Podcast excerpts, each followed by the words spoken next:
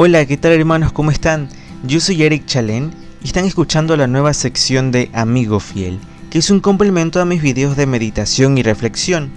Estaremos hablando de diferentes temas en contexto eclesial para seguir fortaleciendo nuestra fe. Continuemos en nuestra tarea de cómo adorar a Jesús sacramentado. El tema de hoy es abandono reparación.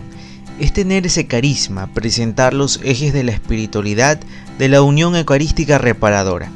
Los temas anteriores nos han entusiasmado, ¿verdad? Conocer que Dios está vivo, que podemos encontrarnos con Él, que nos llama a conocerlo más y a identificarnos con su vida. Ha despertado en nosotros deseos de buscarlo y estar con Él. Todo esto ya sabíamos, pero al recordarlo vivencialmente, lo sentimos más cerca, más vivo, más para nosotros.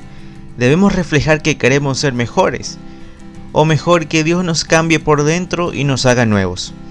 La adoración implica ese encuentro, o mejor dicho, dejarse encontrar por Dios.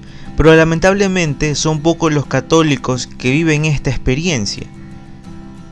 Yo les quiero comentar algo. Lo que con algo material hacemos fácilmente, no siempre lo vivimos de la misma manera para la experiencia de Dios.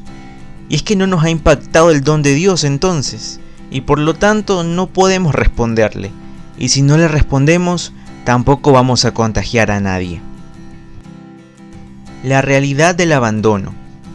Son personas amargadas, tristes, porque han renunciado a su capacidad de amar. Gente que cultiva los propios intereses, aún a costa de pisar a los demás.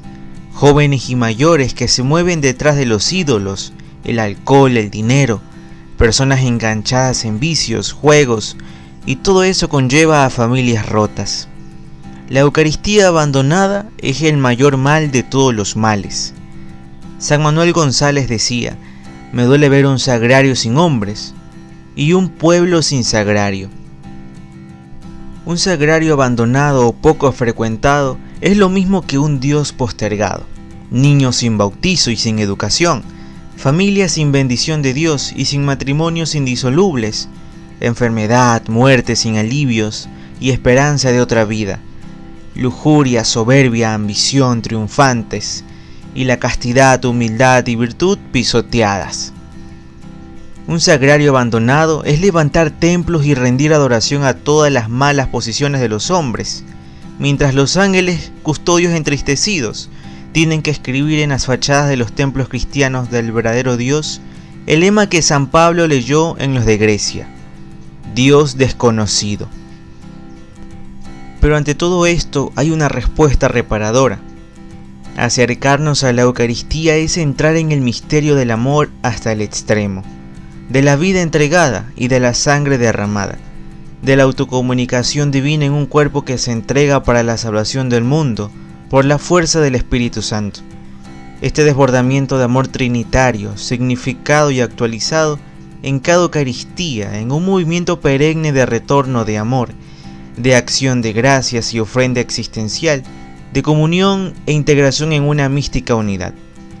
Frente al mal del mundo está el amor hasta el extremo de Cristo, que es su muerte en la cruz.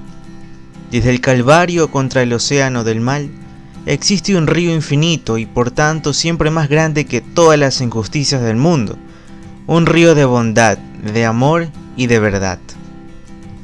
Jesús crucificado nos ha manifestado en su cuerpo entregado y en su sangre derramada ese río de amor. El hecho de conocer a Dios se convierte en un llamamiento a nosotros, es decir, Dios nos invita a ponernos de su parte, a salir del océano del mal, del odio, de la violencia, del egoísmo, e identificarnos con Él es entrar en el río de su amor. Un plus de amor en este ejercicio de sobreabundancia de amor somos invitados a insertarnos, adentrándonos con Cristo en los sufrimientos de la historia, como contrapeso al plus del mal que abate nuestro mundo. Este es el plus de amor. Así en la balanza del mundo no debemos dejar este gran plus en negativo, sino que tenemos que dar un paso al menos equivalente en bien.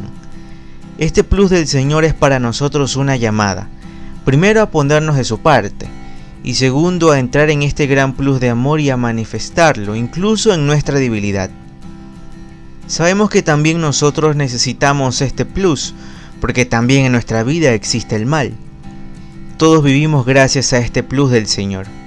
Sin embargo, nos hace este don para que, como dice la carta a los conocenses, podamos asociarnos a su abundancia y así hagamos crecer aún más esta abundancia, concretamente en nuestro momento histórico. Muy bien, ahora acompáñame a hacer una oración. Juntamos nuestras manos y nos ponemos en presencia del Señor.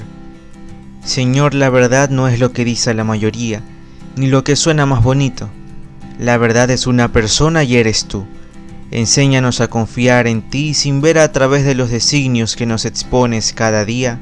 Por Jesucristo nuestro Señor. Amén. Y bueno, con esto me despido, espero les haya gustado y sobre todo que lo apliquen en su vida. Nos vemos en un siguiente episodio. Que tengan un bendecido día.